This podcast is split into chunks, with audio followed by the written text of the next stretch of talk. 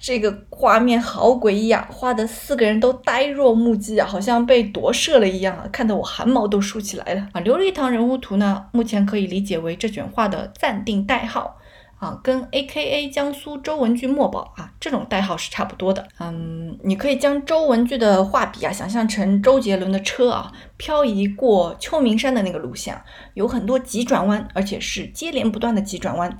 不是相对规则的那种 F1 赛道，那么留下来的呢，就是画中的这种线条了啊，也就是说啊，不存在青出于蓝而胜于蓝啊，永远只有姜还是老的辣。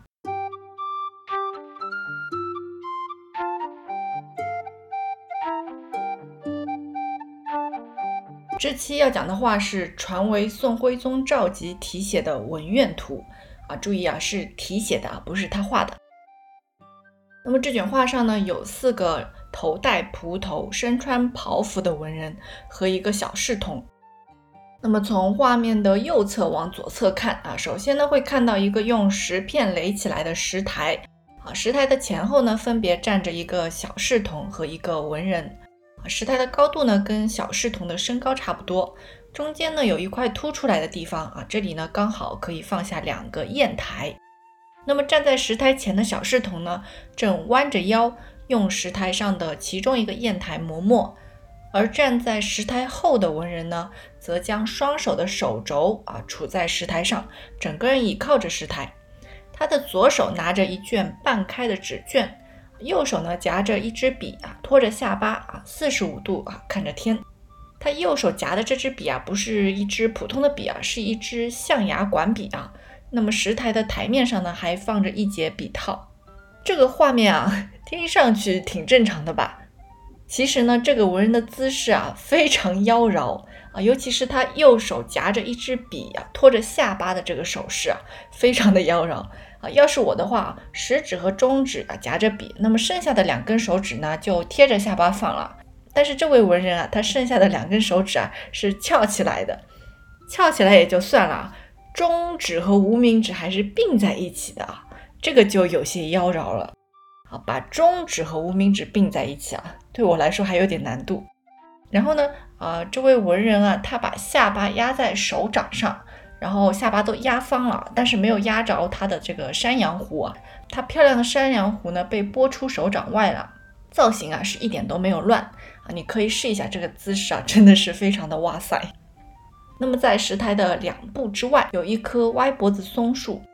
一个文人膝盖微曲啊，双手呢在袖中相握，整个人挂靠在松树上，他目视前方，没有表情。然后在这棵松树的一步之外啊，还有一个石床啊，上面呢坐着两个文人，文人的背后呢放着一个草编的筐子。啊，这两个文人呢，共同拿着一卷打开的纸卷。啊，坐在左边的人拿着纸卷的左边，坐在右边的人拿着纸卷的右边。啊，纸卷上呢写满了字，啊，应该就是他们之中的某人刚刚写下的文章。那么具体来看，这两个文人啊，坐在左边的人左手拿着纸卷，右手放在右腿上。他还回头看向他的右后方啊，似乎在看什么东西，而其实呢，那边什么东西都没有啊，只有宋徽宗瘦金体的九个字“韩晃文苑图丁汉玉札”。韩晃啊是唐代的宰相，然后呢，他的五牛图啊非常有名，据说偏民俗方面的一些画都画的比较好。那么丁亥玉札，札是啊木字旁的木札的札，意思是木简的那个札。然后这里呢是书写的意思，丁亥玉札，也就是丁亥年一一零七年宋徽宗书写的意思。呃，丁亥玉札下面呢还有宋徽宗的花押“天下一人”，也就是宋徽宗的艺术签名。那么在我看过的解读中啊，最有意思的解读是啊，说这位文人啊可能是发觉了身后的鸟声啊，才回头看过去啊，也就是用这位文人的回眸啊，画出了卷外的鸟鸣。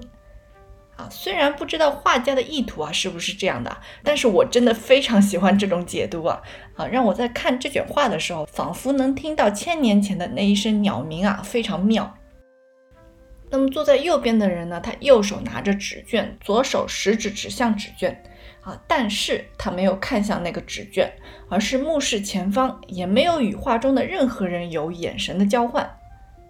另外呢，画中的其他三位文人啊都是布腰带啊，只有这位文人啊他是镶金的红腰带啊，腰带上呢还有看上去好像多出来的这么一节啊。这个挂在腰带上的红色长方形配饰呢，是晚唐至两宋啊高级官员才能佩戴的金鱼带啊，金鱼啊就是夏天呃去钓金鱼的那个金鱼啊，金鱼带呢不是一个袋子啊。它相当于高级官员的工作证啊，在出入皇宫的时候会用到啊，因此呢，这个人的身份啊，明显要比其他三位文人要高一些。那么这卷画在乍看之下啊，画的是四位文人在聚会的场景，但是呢，啊，细看之下啊，这四位文人啊，互相之间没有任何眼神的交换，除了其中两个人共同拿着一卷纸之外啊，互相之间啊，没有任何的互动或者故事线，嗯。不知道大家看了觉得怎么样？我觉得这个画面好诡异啊，画的四个人都呆若木鸡啊，好像被夺舍了一样啊，看得我汗毛都竖起来了。嗯，但是也可以理解成，这四个人在思考诗词歌赋，那么没有互动呢，也就啊稍微可以接受一些了。嗯，这卷文苑图啊，本来在故宫里啊独自美丽。但是呢，在一九七九年的时候啊，有位学者发现，它与美国大都会艺术博物馆的这个一幅叫做《琉璃堂人物图》的后半卷差不多。那么从此以后呢，就引发了一波争论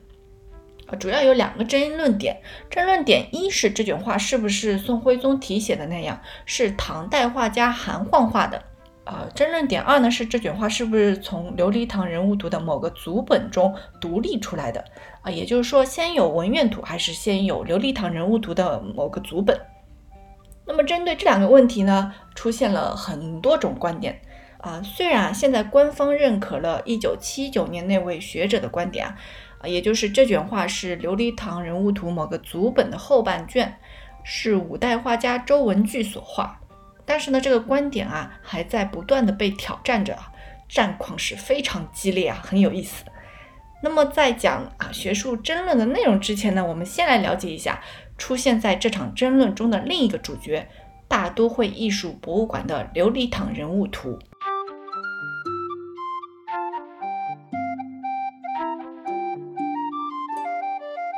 琉璃堂人物图可以分为前半卷和后半卷。其中的后半卷呢，与这期讲的文苑图啊非常相似，具体呢就不展开讲了，主要讲讲与文苑图相关的内容啊。首先，琉璃堂人物图的后半卷与文苑图非常相似，那有什么不同的地方吗？啊，答案是有的。首先是靠在歪脖子松树上的那个文人啊，在琉璃堂人物图中啊，他是张着嘴巴的，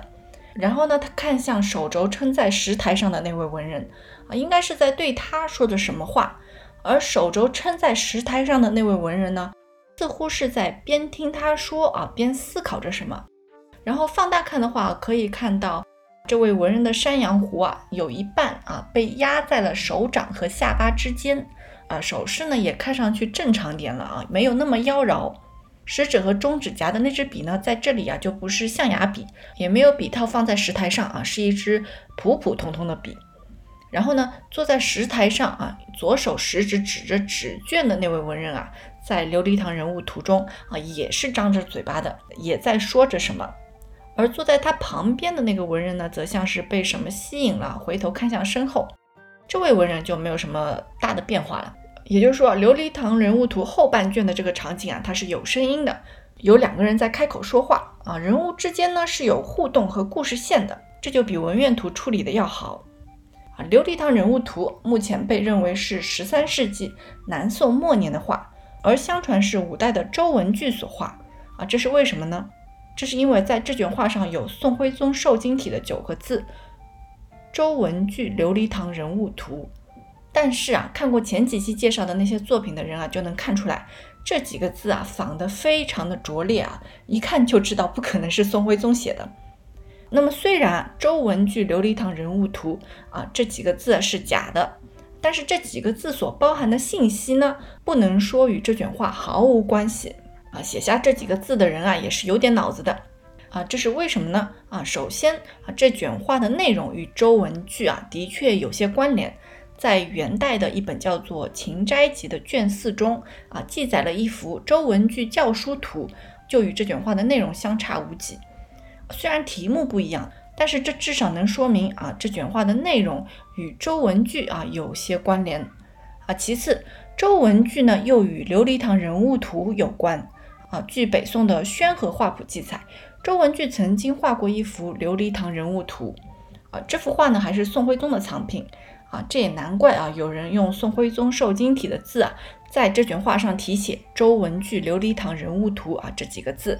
啊，也就是说，写下这几个假字的人呢，他的思维是这样的：呃，他在艺术史的记载中啊，找了一圈啊，发现这卷画的内容啊，与记载中的周文具琉璃堂人物图比较匹配。而据记载，周文具的琉璃堂人物图呢，是宋徽宗的藏品，因此呢，他用宋徽宗的瘦金体啊来写这卷画的作者和题目啊，这样做呢，就显得比较真了。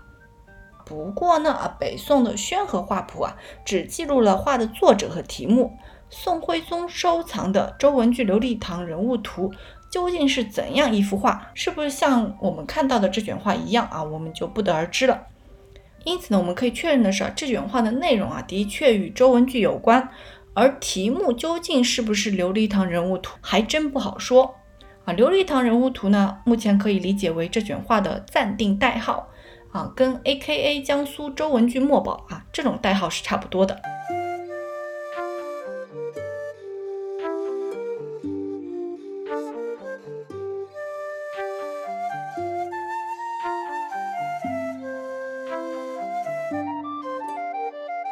这里呢再稍稍解释一下琉璃堂人物图中的琉璃堂。啊，关于琉璃堂呢，有两种观点啊，一种认为琉璃堂是真实存在过的地方啊，另一种则认为琉璃堂是文学史上虚构的地方啊。第一种观点认为，琉璃堂是盛唐诗人王昌龄在江宁县啊，也就是现在的江苏南京啊，当县城时啊，县衙旁的一座建筑啊，这座建筑叫做琉璃堂。那么王昌龄上任的时间呢，大概是在开元二十八年啊，七四零年。啊，由此呢，就有人推测啊，这卷琉璃堂人物图描绘的是王昌龄和他的朋友们在琉璃堂聚会的场景。画中有两个身穿青灰色官服的人啊，有人就推测前半卷的那位应该就是王昌龄啊，这是因为王昌龄啊是江宁县城，相当于现在的副县长啊，在当时呢属于八品官员，穿青色官服。而前半卷的那位穿青色官服的人呢，看上去更有主人的感觉啊，所以应该就是王昌龄啊。至于画中的其他人物呢，应该也都是与王昌龄有来往的人啊。据推测啊，坐在王昌龄对角的这个僧人啊，是扬州隆兴寺的法圣，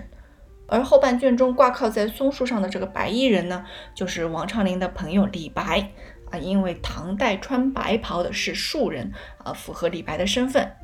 而其实啊，关于琉璃堂和王昌龄的联系啊，没有王昌龄同时期的文献记载。目前发现最早的文献记载啊，是一首晚唐时期的诗，题上元徐唐所任王昌龄听。啊，这首诗的诗人张乔与徐唐是朋友，因为徐唐所任王昌龄听啊，也就是徐唐要去有琉璃堂的江宁县当官，所以呢，张乔就写下了这首诗。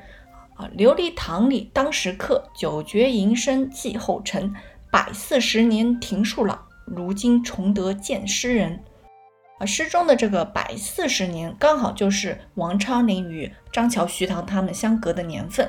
啊，也就是说，琉璃堂在王昌龄之后，至少还在江宁县存续了百年之久。那么由此呢，也有人推测啊，这卷琉璃堂人物图画的是张乔和徐唐等几个朋友在琉璃堂里聚会的场景啊。然而，呃，有人认为诗中的这句啊“琉璃堂里当时客，九绝营生继后尘”的这个客啊，指的是琉璃堂墨客图中的客，因为琉璃堂墨客图中的诗人啊，有盛唐的王昌龄、李白。中唐的钱起啊等多位不同时期的唐代诗人啊，他们呢不可能跨越时空在一起聚会，所以琉璃堂墨客图提到的这个琉璃堂啊，是一个文学史上虚构的场所。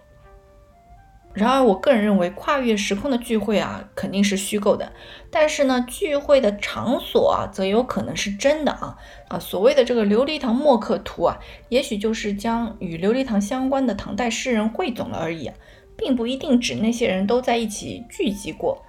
好，因此我个人呢比较倾向于第一种观点啊，琉璃堂真实存在过，而且有不少文人可能因为仰慕王昌龄的原因呢，到访过琉璃堂。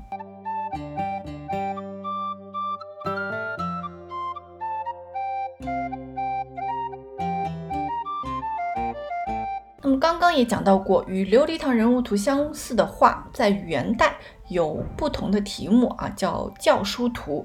而作者呢都相传是五代的周文具。那么为什么与琉璃堂相似的文苑图上啊，却写着是唐代的韩晃所画？那么韩晃是什么时候跟琉璃堂人物图啊扯上关系的呢？这个答案呢是最晚在明代的时候扯上了关系啊。据明代詹景凤的《东图选览编》记载，啊，当时呢有一卷宋徽宗题写的《韩晃文会图》啊，注意啊，是文会图啊，开会的会。呃，画上的内容呢与这期讲的文苑图差不多啊，也有四位文人和松树。而值得我们关注的是啊，《韩晃文会图》啊，它是一卷纸画，而且是明代一位叫做郭渠阶的人的收藏。郭渠阶啊，是四川富顺县人。官宦世家，曾经当过苏州知府。北京故宫的步辇图后面啊，有他题写的跋文啊，算得上是明代著名的鉴藏家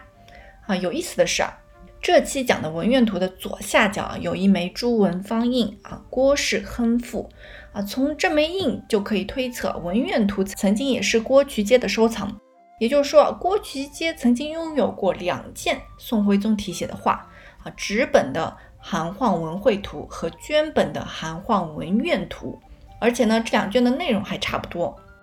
啊。顺便说一下，在被郭渠阶收藏之后啊，文苑图呢还被官二代顾贞仪啊、古董爱好者陈定、吴三桂的女婿王永宁等人收藏，最后呢被收入了乾隆内府。那么从刚刚的《东图选览编》的记载，我们还可以知道一件事。啊，就是詹景凤曾经亲眼见过被郭渠阶收藏过的韩晃文会图。更有意思的是，两年之后，詹景凤在郡管徽使家啊看到了一卷与韩晃文会图相似的绢本画，上面题写的字呢却是琉璃堂雅集图。啊，也就是说啊，在明代有三卷画，分别是韩晃文苑图。韩晃文会图、琉璃堂雅集图啊，它们的题目不一样，但是画的内容呢却差不多啊，应该是出自同一个组本啊。由此也可以推测，最晚在明代的时候，韩晃文苑图这个题目呢就与啊与琉璃堂产生了某种关联啊，因为与一幅琉璃堂雅集图所画的内容差不多。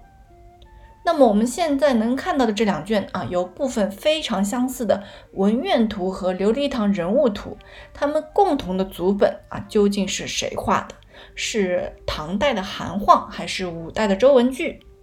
答案呢就在这两卷画之中。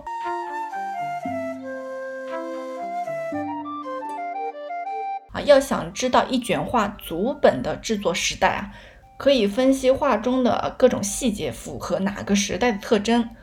那么这卷画的组本呢就不会早于那个时代，肯定是那个时代之后的作品。好，首先我们来看一下最有可能保留组本信息的地方啊，也就是画中的线条。这卷画上人物衣着的线条啊，不是唐代韩晃的风格啊，韩晃的线条呢会更加粗犷一些，是这个是周文具风格的线条。啊，熟悉艺术史的人啊，看到这种线条就能想到周文具啊。这种线条呢，是用周文具的蘸笔手法画出来的。啊，战斗的战，战笔，最早呢被记录在北宋的宣和画谱之中。啊，这条记载是这样的啊：周文具行笔受印战车，有御书法。受印就是线条又细又硬。战车的掣呢是拽拉拔抽，一闪而过。也就是说，周文具的行笔方向和提案变化非常快，刷刷刷刷。然后呢，有御书法，啊，这个御书法呢，指的是南唐后主李煜的书法。宣和书谱记载，李煜的书法喜作颤掣式，颤动的颤啊，颤掣呢是笔势颤动飘移的意思。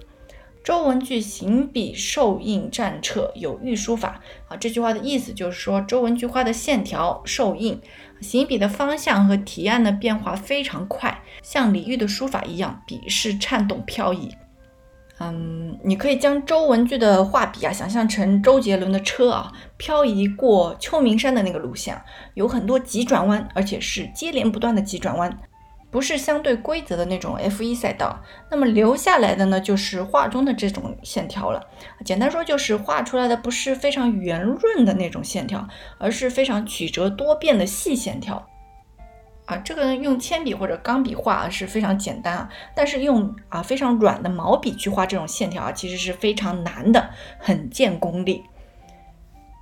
因此呢，这两卷画中的线条啊，接近于五代周文具的蘸笔手法画出来的线条。那么可能有人会杠了啊，这个线条是五代周文具的风格啊，那也不能说明祖本就是五代的呀，啊，也有可能是五代周文具临摹了唐代韩晃的画呀。所以呢，想要知道一卷画的祖本的制作时代啊，不能光看线条，还要分析画中的图像细节，想想这种图像会出现在哪个时代。呃，这两卷画呢，主要画的是人物啊，所以我们一般从人物的面容或者穿着入手。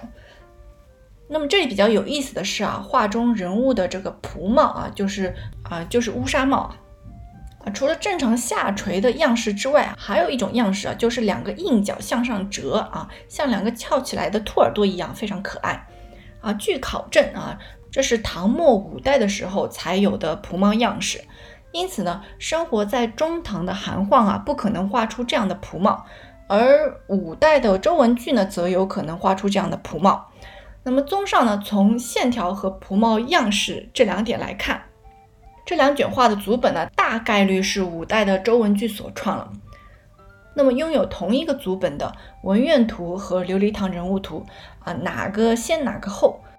啊？我相信肯定有人会说啊，这不废话吗？从官方信息来看，被鉴定为五代的《文苑图》啊，肯定早于被鉴定为南宋末年的《琉璃堂人物图》。然而六年前出现了一篇论文，让事情变得没有那么简单了。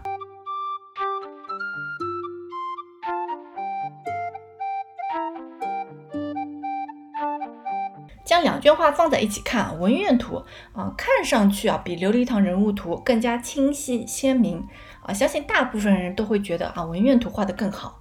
但其实呢啊，这是因为啊我们的眼睛啊现在已经看惯了印刷品啊，习惯性的用印刷品的好坏标准来判断了啊，也就是说，当我们看到不清晰、不鲜明的图像啊，就会下意识的认为啊这个东西啊不太好。然而你放大看的话，就会慢慢发现啊自己的判断错了啊。首当其冲啊，你会发现文苑图中的人物的穿着啊显得更加硬挺一些，而琉璃堂人物图的穿着呢则显得更加柔软一些啊。这是因为文苑图的线条啊比较粗啊，转折呢处理的比较硬，而琉璃堂人物图的线条呢更细，转折呢比处理的比较圆滑啊。这种线条用毛笔画。其实难度更大啊，更见画家的功力。那有人会说了啊，衣服本来就有软有硬啊，这不能说明画的好坏啊。其实啊，还有很多细节之处啊，也能看出好坏。比如之前说到过的啊，《文苑图》啊，那位手肘撑在石台上的文人啊，他是比较妖娆的；而《琉璃堂人物图》中的这一位呢，就显得比较正常些了。还有文苑图这个歪脖子松树的这个曲折的角度啊，是接近九十度的直角啊，嗯，有点像哈利波特额头上的那个伤疤的形状。而琉璃堂人物图松树的这个曲折角度呢，就比较柔和了，更像是自然长出来的角度。还有啊，文苑图中那个回头看向身后的那位文人啊，他的胸前呢有三道斜线啊，看上去好像被猫妖抓了三道一样啊，非常诡异。而如果你看琉璃堂人物图啊，就会知道啊，这其实是因为这位文人的他的这个啤酒肚突出啊，导致坐下的时候胸前的衣服啊皱起来了。那么琉璃堂人物图中的这块衣纹啊，就画的会比较自然一些。等等等等啊，还有很多细节啊，就不一一说了。啊，粗暴点说啊，结论就是琉璃堂人物图比文苑图画的好。被鉴定为南宋末年的琉璃堂人物图比。被鉴定为五代的文苑图画的好，哎，这个结论啊，不学艺术史的人啊，可能会觉得啊没什么，青出于蓝而胜于蓝啊，也是有可能的嘛。但是呢，艺术史学界有一个在外人看来非常奇怪的思维习惯啊，那就是啊，如果两幅画啊高度相似，而且不是同一个人画的，那么就会倾向于把画的不怎么好的那幅啊，认为是年代靠后的作品啊，也就是说啊，不存在青出于蓝而胜于蓝啊，永远只有姜还是老的辣。嗯，我在刚开始学习艺术史的时候啊，感到非常困惑啊，凭什么啊？凭什么画的不好的就是年代靠后的？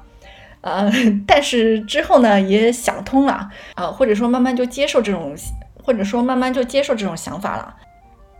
怎么理解呢？其实啊，每个年代都有好的作品和坏的作品，那么在几百或者上千年的岁月的冲刷之下。坏的作品呢，就会逐渐的被淘汰，消失在历史的长河之中啊。在这个过程中呢，越古老的作品接受的冲刷就会越多啊，留下来的好作品的比例呢就会高一些，而越年轻的作品呢，接受的冲刷就越少，那么留下来的好作品的比例呢会低一些啊。啊，如果两幅画高度相似，而且不是同一个人画的，那么画的不怎么好的那一幅呢，大概率是年代靠后的作品。啊，当然肯定有例外啊，任何话都不能说绝啊。只是按照这个判断啊，大体上啊，大概率是不会错的。那么经过之前的分析啊，我们得出这样一个结论，就是被鉴定为十三世纪南宋末年的琉璃堂人物图，居然比被鉴定为五代的文苑图画的好。好，这个结论翻译成大白话就是啊，文苑图的创作年代啊，不会早于十三世纪。当然，论文里啊不能写的这么直白啊，大家懂的都懂啊。那么这期呢就讲到这里啦。